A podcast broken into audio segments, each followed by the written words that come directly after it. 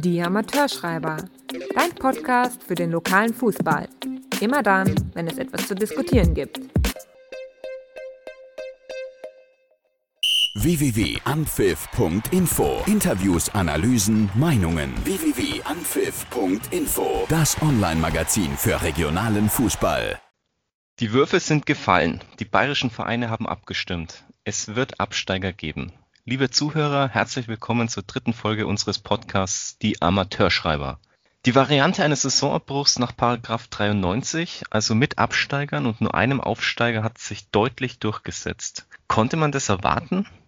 Es hat sich zumindest abgezeichnet. Wir hatten bei anpfiff.info ja vorher schon eine Umfrage unter den Lesern, die sich eindeutig, ähnlich wie dann im Übrigen das Endergebnis des BEV war, positioniert hatten, dass sie für den Paragraphen 93 sind. Mir war das eigentlich deswegen von vornherein klar, weil es ja für alle Vereine um vieles ging, auch im Hinblick auf die nachfolgenden Spielzeiten. Zwar wurde immer die Solidarität zwischen den Vereinen beschworen, aber im Endeffekt ist sich jeder selbst am nächsten und deswegen kam es auch zu diesem Ergebnis. Ich muss ja ehrlich zugeben, dass ich mich total verschätzt habe. Meinen verwetteten Impftermin aus der letzten Podcast-Folge gebe ich jetzt trotzdem mal lieber nicht ab. Ich hatte ja das letzte Mal eine 16er Liga durchgerechnet und habe mich wirklich darauf versteift, dass die Vereine gegen Paragraph 93 stimmen würden. Heute weiß ich es natürlich besser. Jetzt nehmen wir nochmal so eine 16er Beispielliga wie letztes Mal her. Dann haben wir eine Wahlbeteiligung von 80 Prozent, die ja ziemlich hoch war. Jetzt sind aus dieser 16er Liga haben dann 13 Mannschaften abgestimmt. Davon haben wiederum 70 Prozent für Paragraph 93 gestimmt. Das sind neun Mannschaften. Das heißt, im Endeffekt bleiben nur vier Mannschaften übrig, die gegen Paragraph 93 gestimmt haben. Diese vier Mannschaften sind die drei Absteiger der Liga und der Relegationsplatzinhaber nach oben.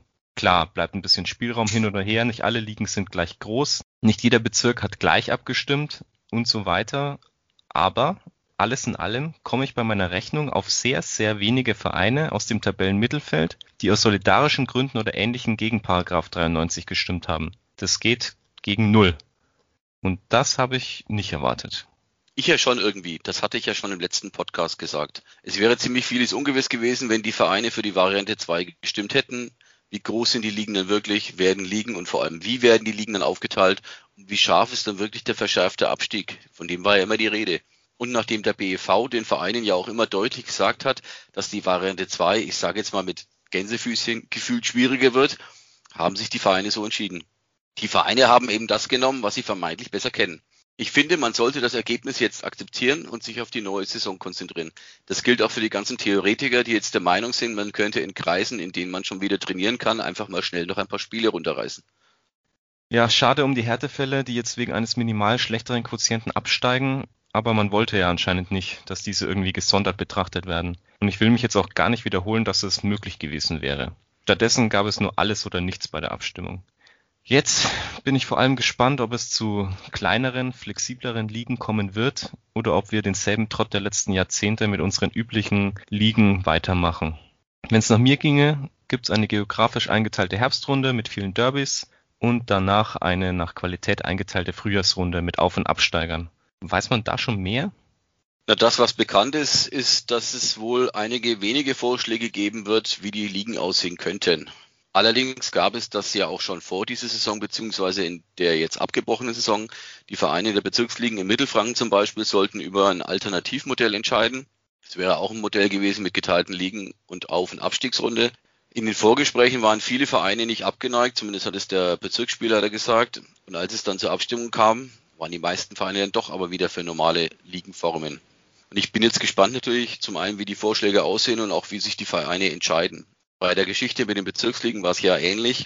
Die haben sich dann im Endeffekt für das bewährte Modell entschieden, weil sie einfach wissen, wie sie dran sind, wie der Auf- und der Abstieg läuft.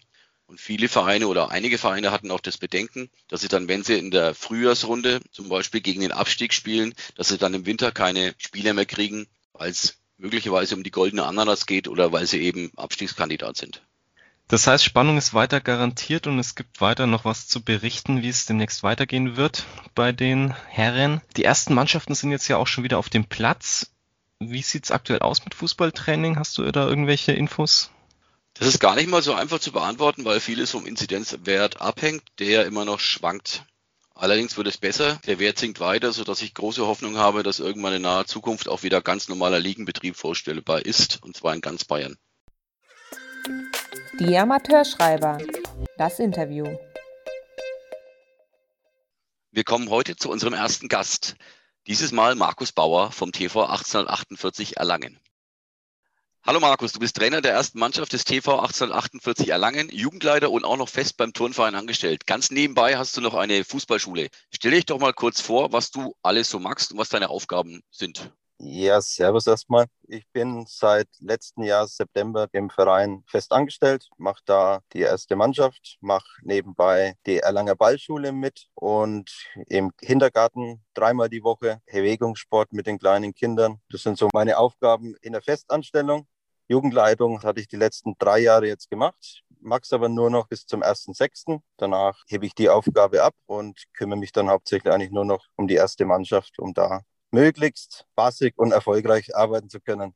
Und dann hast du noch deine Fußballschule. Was bietest du da an oder, oder was für Trainingsinhalte kannst du da vermitteln? Ich habe mich Anfang Januar nebenberuflich noch selbstständig gemacht mit meinem MB Fußball Coaching ist eigentlich aus der Idee rausgelaufen, weil ich viele Spieler immer wieder sehe, die in gewissen Bereichen Schwierigkeiten haben. Und ich möchte es einfach nochmal als Angebot auch machen, neben dem Mannschaftstraining da auch noch Spieler weiterzubringen in gewissen Bereichen. Da geht es dann auch um Mentalitätscoaching oder Live-Kinetik, wo ich die Ausbildung jetzt dann abgeschlossen hatte. Und so möchte ich das Angebot einfach für alle Interessierten machen, die nebenbei sich noch ein bisschen entwickeln möchten. Du hast jetzt Live-Kinetik angesprochen. Was kann man sich darunter vorstellen? Weil ich denke, nicht jeder wird mit dem Begriff was anfangen können. Mittlerweile sagen viele, es ist schon wieder altmodisch. Aber ich habe mit Live-Kinetik recht gute Erfahrungen in den letzten Jahren gemacht. Es ist praktisch so, man muss sich die, die zwei Gehirnhälften vorstellen, die linke und die rechte. Und die zwei müssen immer miteinander funktionieren. Und umso schneller man da dann Verbindungen herstellen kann, umso schneller handelt man zum Beispiel auch beim Fußball auf dem Spielfeld. Es ist aber auch in der Schule sehr hilfreich und es hilft sogar gegen Demenz, wenn man älter wird. Also es ist eigentlich eine sehr, sehr große Spannbreite. Absolut interessant. Der TV ist einer der Vereine, die schon immer, also wenn es erlaubt war, trainiert hat. Wie sind deine Erfahrungen jetzt mit dem Training und welche Hürden kommen da für andere Vereine, vielleicht auch die jetzt ins Training einsteigen äh, wollen, im Moment zu? Und vor allem, wie regelt ihr das mit den Tests? Weil in Erlangen sind wir ja, glaube ich, noch über 50. Das heißt, man braucht noch einen Test zum Training. Wie handhabt ihr das? Wir haben vor neun Wochen müssten es gewesen sein. Genau haben wir angefangen mit Einzeltraining. Das ist einfach so ein, ein, Angebot von unserer Seite gewesen, um die Spieler auch wieder sehen zu können und sie auch ein wenig weiterbringen zu wollen. Das ist ja auch die Aufgabe eines Trainers, die Spieler weiterzubringen, egal welche Umstände da sind. Und das war dann für uns eigentlich relativ frühzeitig klar, dass wir sowas anbieten, sobald es möglich ist. Und vor neun Wochen hat sich das herausgestellt, dass es erlaubt ist. Und dann haben wir das Ganze auch angefangen, haben jetzt vor zwei Wochen angefangen mit einem Mannschaftstraining, wirklich mit Zweikampf auch wieder. Haben dann da auch mit den Schnelltests natürlich gearbeitet von der Apotheke, beziehungsweise diese Eigen-Selbsttests. Da haben wir das so organisiert, dass bevor die Spieler zum Gelände kommen, dass sie den an der Station vorne macht und dann dürfen sie auch auf den Platz gehen. Ist natürlich ein sehr, sehr großer Aufwand dafür, um unseren Sport eigentlich machen zu können, aber dieses Angebot wollten wir einfach allen stellen und es wird auch sehr, sehr gut angenommen. Die Trainingsbeteiligung war immer über 16. Die Jungs wollen und das ist auch dann die Bestätigung dafür, dass man diesen Aufwand auf sich nimmt. Hast du dann gar keine Angst vor einer Art Lagerkoller in Anführungszeichen, wenn man jetzt die ganze Zeit trainiert und nicht weiß wirklich, wann die neue Saison losgeht, weil gefühlt hast du ja dann mit deiner Mannschaft, wenn es dumm läuft, 20 Wochen Vorbereitung, überspitzt gesagt. Das ist auch wieder richtig, ja. Aber ich würde es jetzt nicht als Angst vor einem Lagerkoller oder so sehen. Man muss es jetzt einfach als so ein Zwischending sehen. Also das ist keine Vorbereitung. Es ist aber nicht auch nur Larifari, sondern wir wollen dann schon schauen, dass wir die Jungs verbessern. Und wir haben da ja auch mit dem Daniel Derrer von der U19 noch, der letztes Jahr Co-Trainer war, den haben wir jetzt in unseren Trainerstab mit hochgezogen und haben dann da auch nochmal eine Möglichkeit, dann individueller arbeiten zu können mit den Spielern. Das ist unser Ziel. Egal was oder wann möglich ist. Wir wollen alles dafür geben, dass die Jungs sich sportlich entwickeln können. Ich kann es dann teilweise immer nicht so verstehen, wenn man dann hört, wir warten jetzt erstmal ab, bis es in Aussicht ist, wann es wieder losgeht. Das ist einfach verschenkte Zeit. wenn man den Spieler wirklich irgendwas anbieten möchte, dann muss man es auch machen. Du hast es angesprochen, dass es verschenkte Zeit wäre. Wie wichtig ist jetzt deswegen das Training aus deiner Sicht? Ich habe ja auch gelesen oder, oder im Fernsehen gesehen, dass viele Jugendliche vor allem erhebliche Probleme jetzt haben mit ihren koordinativen Fähigkeiten, weil aufgrund von Corona natürlich ganz wenig Sport getrieben wird. Siehst du das auch so, beziehungsweise hast du sowas auch feststellen können? Es war sehr, sehr eklatant am Anfang. Also da hätte man eigentlich einige Spieler erstmal zum Füße auswuchten schicken müssen, aber das hat sich dann eigentlich relativ schnell wieder geklärt, das Ganze. In der Jugend merkt man es noch mehr als im Herrenbereich, weil in der Entwicklung, wenn du einfach sechs, sieben Monate nichts magst oder wenig anbieten kannst, dann ist es einfach so schädlich für jeden Einzelnen. Und das war ja auch noch einer der Gründe, warum ich das mit meinem MB Fußballcoaching ins Leben gerufen habe. Du empfiehlst also allen Vereinen sozusagen sofort mit dem Training zu beginnen, alleine schon, um die Spieler wieder fit zu bekommen und auch äh, richtig in den Sport zu bekommen, oder? Letztendlich muss es jeder für sich entscheiden können. Ich für mich und wir bei uns haben einfach das jetzt so entschieden, dass wir das einfach machen wollen, weil wir dann nicht zuschauen wollen, wie die Entwicklung der Jugendlichen auch dann immer schlechter wird. Sehr schön. Vielen Dank für die Einblicke. Waren sehr interessant. Ich denke, wir hören uns mal wieder bei Gelegenheit und bis dann. Tschüss, Markus. Ja, sehr gerne. Ciao. Die Amateurschreiber. Danke, Markus, für das Interview. Trainingseinheiten mit Tests, wenn man es will, scheinen also praktikabel zu sein, wenn auch umständlich. Unter einer stabilen Inzidenz von 50 fallen die Tests ja sowieso weg. Wie schaut es jetzt mit Wettkämpfen aus, mit Spielen? Gibt es da eigentlich schon was Neues? Naja, es war ein bisschen kurios. Bei, bei der letzten Pressekonferenz von unserem äh, Ministerpräsidenten war ja dann auf einmal die Aussage, dass Sportveranstaltungen bis 250 Personen erlaubt sind. Das hat man jetzt auch in der Bundesliga gesehen. Da waren dann 250 Fans, zum Beispiel bei den Bayern im Stadion. Oder auch bei den Playoff-Spielen in der Regionalliga Bayern sind es wieder 250 Zuschauer erlaubt. Das gilt aber nur für Berufssportler. Das heißt, die Mannschaft muss als Berufsmannschaft oder Profimannschaft eingestuft sein. Dann kann es einen Wettkampf geben. Deswegen ist jetzt der Wettkampf für die Amateure erstmal noch in weiter Ferne. Uwe, wir haben jetzt die ganze Zeit über den Herren- und natürlich auch den Damenbereich gesprochen. Wie sieht es denn eigentlich im Juniorenfußball aus? Dazu kommen wir jetzt zu einem Interview mit einem Experten in diesem Fall, in diesem Bereich. Also was jetzt, Fall oder Bereich? Weiß ich nicht, das schaue ich mir dann später an. Die Amateurschreiber. Das Interview. Kommen wir zu einem Thema, das in unseren ersten beiden Podcast-Folgen noch überhaupt nicht angeschnitten wurde, den Juniorenfußball. Zu Gast habe ich den Anpfiff.info-Experten für den Juniorenfußball, Marco Heumann. Er ist unser Spielkreisleiter für die Spielkreise Coburg-Kronach und Schweinfurt. Zudem ist er Juniorentrainer beim FC Sand in der U17-Landesliga. Servus, Marco. Grüß dich, Uwe. Schön, dass du den Podcast mit mir machen willst. Habe mich schon sehr drauf gefreut und gebe dir gerne über alles, was Junioren angeht, sofern ich es kann, natürlich Auskunft. Das freut mich auch, Marco. Bei den Junioren wurden anders als bei den Herren zwei Saisons abgebrochen. Weder die Saison 2019-20 noch die Saison 2020-21 konnten zu Ende gespielt werden. Jetzt gibt es aber dennoch einen großen Unterschied zwischen den beiden abgebrochenen Saisons. Vielleicht kannst du uns diesen kurz erklären. Ja klar. Ich möchte eins vorneweg schicken. Ich fand die Entscheidung vom BFV, die Saison 1920 im Juniorenbereich abzubrechen, absolut richtig weil es wäre ja von den Jahrgängen her nicht gegangen, die Saison zu verlängern. Sprich, U17-Spieler hätten dann womöglich ein Jahr länger in der U17 spielen müssen, U19-Spieler hätten nicht in den Herrenbereich aufrücken müssen. Wäre nicht gegangen. Insofern war diese Entscheidung richtig. Man hat es dann letztes Jahr im Frühjahr, im späten Frühjahr so gemacht, dass man zwar auch nach einer Quotientenregel entschieden hat, aber es gab in den Ligen keine Absteiger von Teams, die null Punkte hatten, mal abgesehen.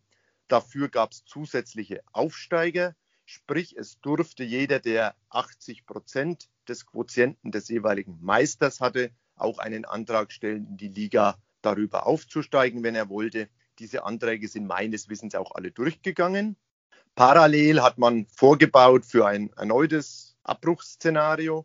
Man hat nämlich einen Quotienten in der Jugendordnung, den Paragraph 54, geschaffen, in dem die Quotientenregel für einen Abbruch in dieser Saison hinterlegt wurde. Die hat man jetzt leider Gottes auch ziehen müssen, nachdem man nur im Herbst und da teilweise sehr rudimentär hat spielen können. Deswegen gibt es jetzt einen erneuten Abbruch der Saison und zwar komplett wieder nach der Quotientenregel und diesmal eben mit Auf- und Absteigern. Da ist es ähnlich wie im Herrenbereich dann. Okay, also was bei den Herren der Paragraph 93 ist, ist bei den Junioren der Paragraph 54. Anders als bei den Herren fehlt bei der Jugend der Passus, dass 75 Prozent der Mannschaften 50 Prozent ihrer Ligaspiele absolviert haben müssen, damit der Paragraph Anwendung findet. Wenn diese 75 Prozent nicht erreicht werden, wird die Saison bei den Herren annulliert, bei den Junioren nicht. Das heißt, dass eine Saison der Jugend gewertet werden kann, wenn die Mannschaften beispielsweise nur zwei oder drei Spiele gespielt haben, was jetzt durchaus der Fall sein wird. Wie schätzt du das ein? Da zitiere ich gern mal den Flo Weismann aus diesen äh, Webinaren, die ja am Samstag stattgefunden haben, um die Junioren, Betreuer, Trainer und Jugendleiter in den Vereinen zu informieren. Der hat gesagt, man wird keine Lösung finden, die allen gefällt. Und er weiß, dass diese Lösung jetzt auch nicht allen gefällt. Nichtsdestotrotz glaube ich, dass es der richtige Weg ist, die Saison nicht zu annullieren oder nicht in eigene einzelnen Ligen zu annullieren. Das wäre ja die Konsequenz gewesen. Und dann ist in der Jugend das Problem, dass man ja teilweise in den Kreisen, aber auch auf Verbandsebene, in den Bezirksoberligen, Landesligen, Bayernligen zweigeteilte Ligen hat. Also sprich, man hat die Landesliga Nord bei der U17, in der ich jetzt als Trainer selber dabei bin, in zwei einzelne Ligen mit neun Mannschaften geteilt. In der einen hätte eine Tabelle erstellt werden können, auch wenn diese 75 und 50 Prozent gegolten hätten, in der anderen nicht. Und damit hätte man natürlich das komplett annullieren müssen und hätte vielleicht auch Vereine bestraft, die schon relativ viel Spiele bestritten haben und sich da gut geschlagen haben. Der anderen Seite zieht es zeitweise auch wieder bei uns in der U17 Landesliga Nord natürlich schon seltsame Sachen nach sich. Bei uns in die Bayernliga aufstiegsberechtigt ist jetzt der Würzburger FV, wenn ich das richtig im Kopf habe. Die haben drei Spiele bestritten, haben die drei gewonnen, haben allerdings gegen keinen richtig starken Gegner gespielt. Also ob die dann wirklich aufgestiegen werden, ist die nächste Frage. Ähnlich ist es bei der U19 Bayernliga, wo der FC 05 Schweinfurt ja jetzt Meister ist obwohl sie gegen Jan Regensburg und Kickers Würzburg, die bestimmt die dominierenden Mannschaften in der Liga gewesen wären, noch nicht gespielt haben. Und die beiden halt gegeneinander gespielt haben und deswegen jetzt den schlechteren Quotienten haben, weil der eine halt verloren hat. Deswegen Fazit, man kann es nicht allen recht machen. Das ist Fakt. Nichtsdestotrotz glaube ich, dass es besser ist zu werten, als eine Saison zu annullieren, in der Spiele stattgefunden haben. Es gibt ja bei der Quotientenregel in der Jugend auch eine Besonderheit im Vergleich zur Quotientenregel bei den Herren, Stichwort Torverhältnis. Ja, und die hat auch im Jugendbereich zumindest am Anfang für einige Verwirrung gesorgt. Also man hat auch das Modell bei Quotientengleichheit direkter Vergleich. Wenn das jetzt drei Mannschaften sind, müssten die auch komplett gegeneinander gespielt haben. Ist im Normalfall nicht der Fall. Dann würde als nächstes die Vergleiche gegen gleiche Gegner zählen. Und dann wird es interessant, weil bei diesen Vergleichen gegen gleiche Gegner, einer gewinnt 6-0, der andere 2-0, dann ist es unerheblich, weil eben im Juniorenbereich prinzipiell das Torverhältnis bei der Ermittlung von Tabellen keine Rolle spielt. Das führt halt dann zum Beispiel in der U15 Bayernliga dazu, dass es keinen Absteiger geben wird, weil jetzt da der FC Sand, der FC Coburg und die Spielvereinigung Bayernhof mit jeweils vier Partien und drei Punkten gleich stehen vom Quotienten her. Die haben nicht komplett gegeneinander gespielt, haben zwar alle, denke ich, gegen Spielvereinigung Bayreuth, glaube ich, gespielt, allerdings mit unterschiedlichen Ergebnissen, aber alle drei verloren. Und die werden jetzt gemeinsam auf den besten dieser drei Plätze gesetzt. Sprich, es gibt jetzt drei Achte in der U15 Bayernliga, keinen Neunten, keinen Zehnten und damit keinen Absteiger. Ist eine Besonderheit, die halt in Einzelfällen greift und aber auch einen Einfluss auf Auf- und Abstieg hat. Okay, das hört sich ja gut an. Dann werden die wenigstens nicht durch irgendwelche Mini-Quotienten-Unterschiede bestraft oder sogar durch irgendwelche direkten Vergleiche nach nur drei Spielen. Der nächste Knaller ist aus meiner Sicht, dass die Aufsteiger aus den Kreisligen und aus den Bezirksoberligen per Los entschieden werden. Dazu muss man anmerken, dass die Kreisligen und Bezirksoberligen ja zweigeteilt waren und die beiden Meister eigentlich per Relegationsspiel den Aufsteiger hätten ausspielen müssen. Gab es da vielleicht keine andere, vielleicht bessere Lösung als das Los? Da greife ich gerne nochmal auf den Flo Weismann zurück, dass es eben so ist, dass das nicht jeden glücklich machen wird. Aber eine bessere andere Lösung, das hat er, finde ich, am Samstag auch sehr gut erklärt, hätte es auch aus meiner Sicht nicht gegeben. Es gibt nicht die Option Spielen. Die gibt es meines Wissens womöglich in der U19, wo Schweinfurt gegen Regensburg vielleicht spielen wird um den Aufsteiger in die Bundesliga. Und in der U17, da spielen Ingolstadt und Regensburg gegeneinander. Die dürfen, weil es Bundesliga-NLZ sind und die diese Sondergenehmigung haben, weil halt die Spieler potenzielle Profis sind und damit Spiel- und Trainingsbetrieb erlaubt ist. In der U15 dagegen funktioniert es nicht. Und da ist ja die ganz skurrile Situation, dass in der Bayernliga Nordwest Bayreuth und Bamberg jetzt quotientengleich an der Spitze stehen, alle Kriterien nicht greifen. Das aber nur zum Tragen kommt, weil ein Spiel gegen den FC Eintracht Bamberg gewertet wurde. Das heißt, da entscheidet jetzt das Los, wer in die Relegation geht, erst einmal in der Bayernliga und dann wird die Relegation auch noch ausgelost. Unumgänglich ist es, glaube ich, weil man sonst nächstes Jahr ja noch größere Ligen hätte. Wenn ich jetzt alle Releganten mit hochlasse, alle, die die Option haben, mit hoch zu gehen, hätte ich noch größere Ligen in einer ja, Situation, die weiter ungewiss bleibt. Ich habe schon relativ große Ligen, die würde ich noch weiter aufblähen, hätte nächstes Jahr einen extrem verschärften Abstieg, der natürlich sehr viel Druck gerade auf Kinder und Jugendliche ausübt, weil dann wirklich eine Dreiviertel Liga von zwei, drei Vereinen von dran, abgesehen gegen den Abstieg spielt. Und das will, glaube ich, keiner dann lieber jetzt das Losverfahren, auch wenn es nicht jedem gefällt. Also ich finde es unter vielen ungerechten Lösungen eigentlich noch die am ehesten annehmbare. Vor allem, weil man ja schon 2020 alle hat aufsteigen lassen und es keine Absteiger gab. Jetzt ja. hast du ja das Webinar mitverfolgt in der Jugend zum Saisonabbruch. Gab es noch irgendwelche anderen Neuigkeiten und wie geht es im Jugendfußball jetzt weiter? Also das alles Entscheidende war wirklich ein Satz, der ganz am Anfang fiel, dass es auch abgebrochen wird. Im Jugendbereich ist vielleicht bei manchem der Eindruck entstanden, dass es im Juni, Juli noch gehen könnte. Das wurde aufgezeigt, dass das nicht geht, weil man halt nicht flächendeckend, sprich im ganzen Freistaat, ohne Tests, was ja der BFV als Voraussetzung genannt hat, trainieren, geschweige denn spielen kann. Interessant war die Ansicht von Florian Weismann, dass er gesagt hat, in dem Moment, wo aus seiner Sicht Training mit 25 Personen ob mit oder ohne Tests, je nach Inzidenz möglich ist, sind aus seiner Sicht auch Spiele möglich. Ob die Sicht stimmt, wage ich noch zu bezweifeln, weil er hat gesagt, 11 gegen 11 sind ja keine 25. Aber da gehören ja auch noch Schiedsrichter und Ersatzspieler dazu. Ansonsten ist ein kleiner Blick in die Zukunft geworfen worden. Bis 13. Juni haben jetzt die Vereine die Möglichkeit, ihren Aufstiegs- oder Liegenverzicht zu hinterlegen. Es wird eine Arbeitsgruppe, das hat sich im letzten Jahr bewährt, aus Jugendleitern gebildet, die sich Gedanken über Spielmodelle machen sollen. Im letzten Jahr ist ja diese zweigeteilte Saison mit einer Liga im Herbst und einer im Frühjahr herausgekommen. Da hat der Flo Weismann schon durchblicken lassen, dass es wohl wieder auf eine solche Lösung rauslaufen wird. Was anders, glaube ich, auch schwierig umsetzbar ist, weil einfach wegen mir gerade in den Landesligen je Liga noch 17, 18 Mannschaften ansonsten da wären. Und das ist äh, eigentlich kaum zu managen und wäre, finde ich, auf dem Niveau im Juniorenbereich auch übertrieben. Klar ist auch, es wird nicht vor September losgehen im Jugendbereich, daran ändert sich also nichts.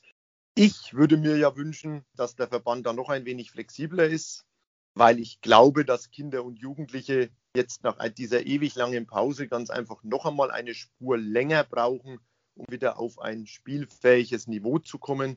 Und ich würde mir wünschen, dass der Verband da den Vereinen ein bisschen mehr zutraut, nämlich dass er ihnen zutraut, dass die einen Spielbetrieb mit Vorbereitungsspielen gegen Gegner auf einem Niveau, das zu dem Zeitpunkt vernünftig ist, organisiert kriegen. Und ich würde dann so flexibel reagieren, dass ich sage, ich fange Mitte Oktober an und diese zwei geteilten Ligen würden diese Chance womöglich bieten. Ich glaube aber nicht, dass es passiert. Also das wird im September losgehen und man wird es versuchen durchzudrücken. Aber da müssen wir dann halt alle durch. Klasse, Marco. Normalerweise sage ich an der Stelle immer, das Themengebiet ist so groß, das kann man gar nicht ganz behandeln, aber ich glaube, wir haben es geschafft, komplett durchzugehen. Ich danke dir für die ganzen Informationen und Einschätzungen. Kein Thema, gerne geschehen. Wir haben es weitgehend, glaube ich, auch abgearbeitet und jetzt hoffen wir ganz einfach und setzen drauf. Also wir durften das erste Mal mit Test trainieren. Wir hoffen und setzen jetzt einfach mal wirklich drauf, dass es im Juli sich normalisiert, dass man im August in der Vorbereitung gehen kann sowohl im Herren- und im Juniorenbereich dann wirklich eine neue Saison vernünftig starten und auch voranbringen kann. Das wäre mein ganz großer Wunsch und Traum. Herzlichen Dank, Marco. Damit beenden wir unser Interview. Mach's gut und bis demnächst. Bis demnächst. Die Amateurschreiber.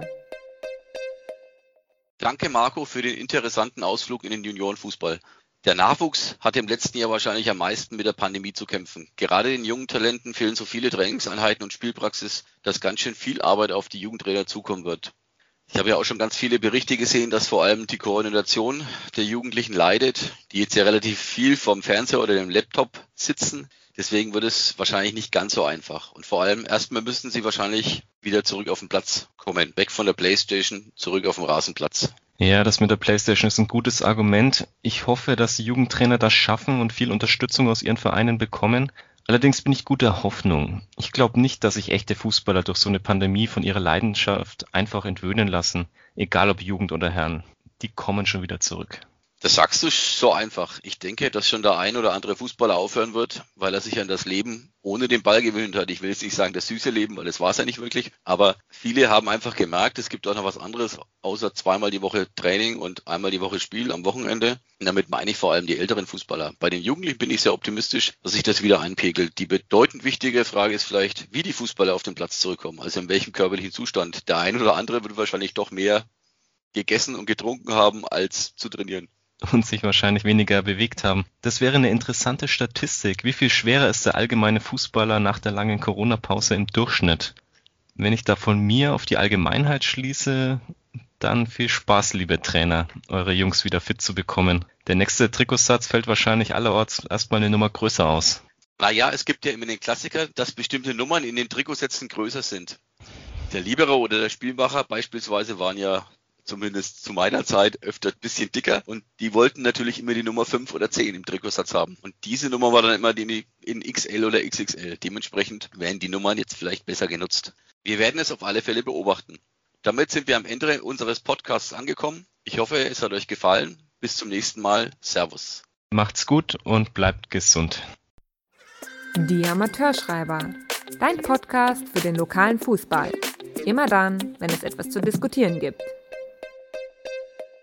www.anpfiff.info. Interviews, Analysen, Meinungen. www.anpfiff.info. Das Online-Magazin für regionalen Fußball.